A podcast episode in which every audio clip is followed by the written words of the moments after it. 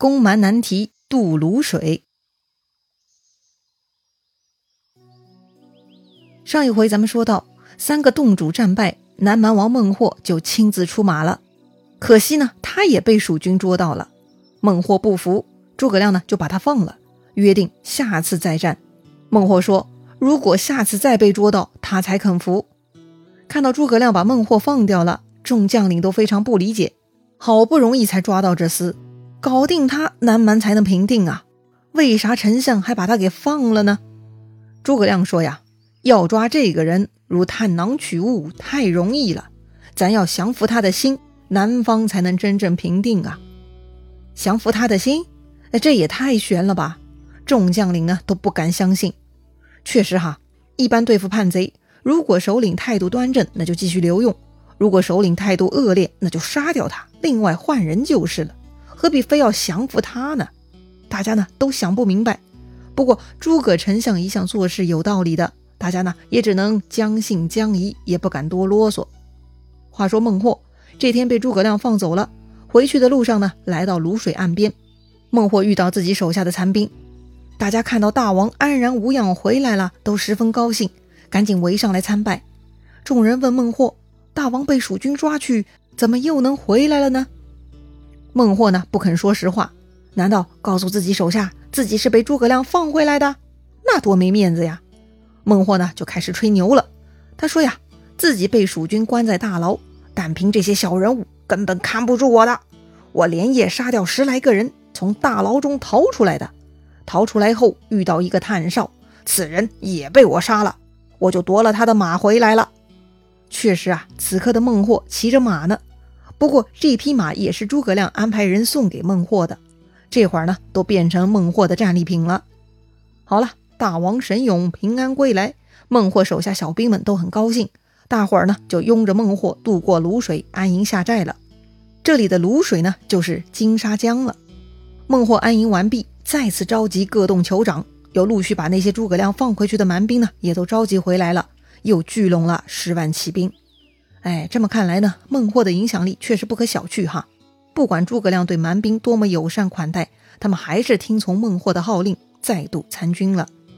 再说前面出战过的两个洞主董图纳和阿慧南，这会儿又受到了孟获的邀请。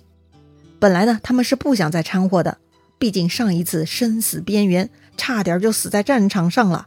他们都不想闹事了，但是如果不听孟获的话，也是没有好果子吃的。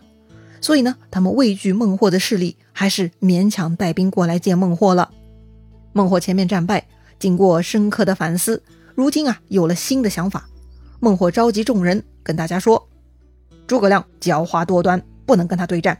我考虑过了，对付蜀兵只有一个字，那就是拖。如今天气炎热，他们怎么受得了呢？”另外，我等有卤水之嫌，咱们将船筏全部留在南岸，让他们渡江不成，沿岸筑起土城、深沟高垒，牢牢防守。看诸葛亮还有什么办法？的确呀，孟获这回的思路很正确哈。一众酋长，哎，也就是各部落首领，都听从了他的计策，大家纷纷把船筏留在南岸，并且呢，各自沿岸筑起土城，有些岸边呢，直接就是悬崖。正好建立敌楼哈，还有在敌楼上设弓弩炮石，准备好了长久防守。孟获呢还安排好了各洞粮草供应，总之就是一致对抗蜀兵。话说呢，当时正是夏五月，天气十分炎热，特别是在南方又湿又热，搞得蜀军呢连衣服都穿不上，大家热的呀都光着膀子呢。诸葛亮亲自跑到泸水边观察地形，看到对岸南蛮军的防守攻势。就知道呀，两三下是搞不定了。于是诸葛亮下令，派吕凯在离泸水百里之内呢，挑选阴凉地方搭建四个营寨，分别派王平、张逆、张毅、关索他们四人各守一寨。寨内外呢，都搭了草棚，遮盖马匹，将士乘凉，以避暑气。挑选阴凉处安营扎寨，这个动作是不是有些熟悉呀？当年刘备在萧亭。不就是热的吃不消，才下令取树木阴凉处安营扎寨的吗？结果七百里连营被陆逊一把火烧得灰飞烟灭呀！所以呢，参军蒋琬看到现在的营寨是吓坏了，赶紧过来提醒诸葛亮：“吕凯这样搭建营寨，万一蛮兵偷渡过来，火攻劫寨，咱们该如何应对呀？诸葛亮看蒋琬一脸认真啊，就笑了。他神秘兮兮地说：“呀，公务多疑，我自有妙算。别说蒋琬哈，其他人呢都看不明白，到底丞相葫芦里卖的是什么药啊？所谓一朝被蛇咬，十年怕井绳。刘备萧亭大败的军事惨案，成为蜀国上下最惨痛的教训。类似的军事布置都让人胆战心惊啊！大家都怕极了被火攻啊！这天呢，下面来报。”说成都派来了马岱，送来解暑药和粮草了。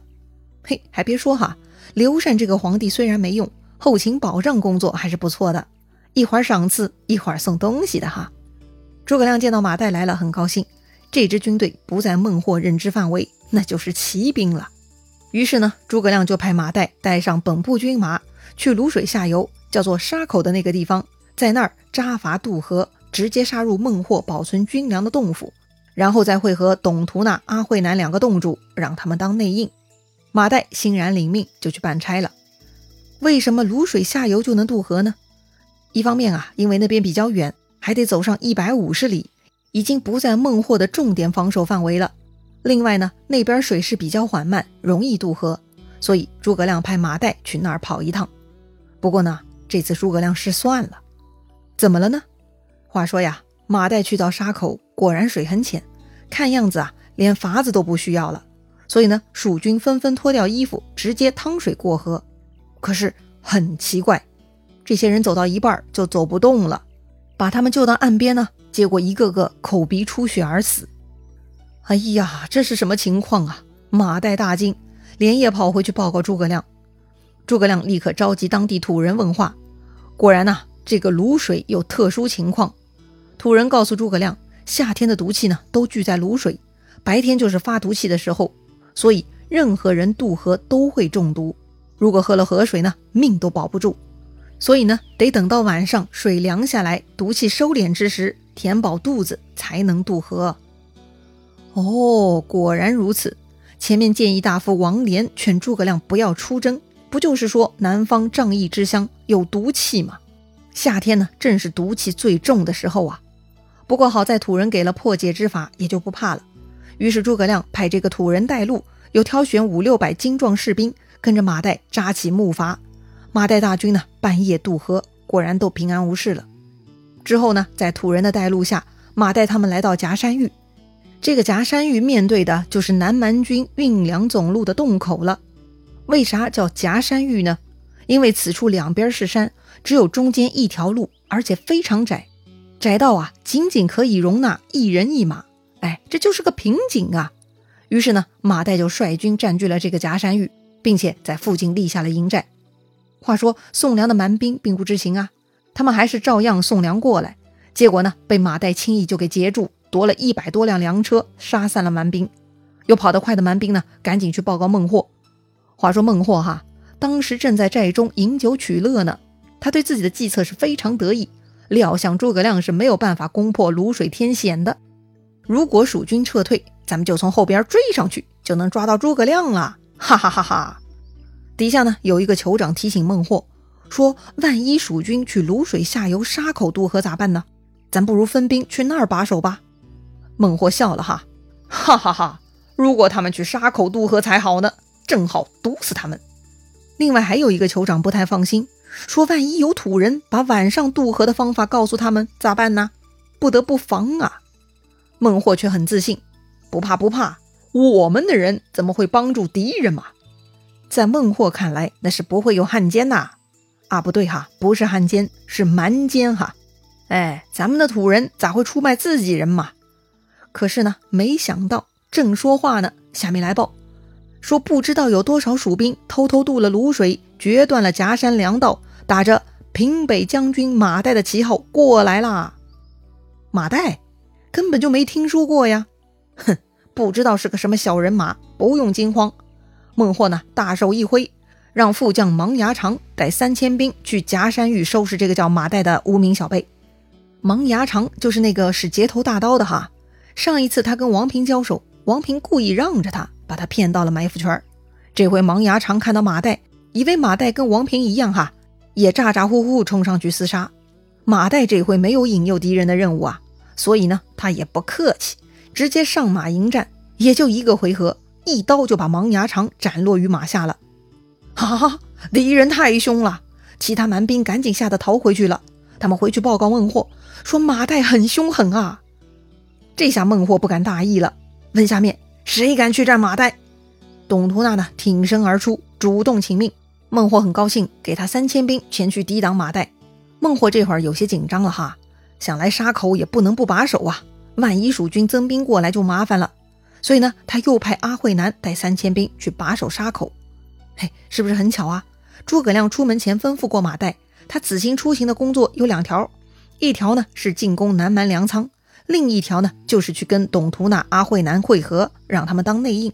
现在孟获派出来对付马岱的正是这两个人，嘿，你说巧不巧嘛？可是马岱如何才能跟这两个人接上头呢？这两个人又会不会变心了呢？毕竟前面诸葛亮释放了很多人，很多人又反叛了嘛。到底故事会如何发展呢？下一回咱们接着聊。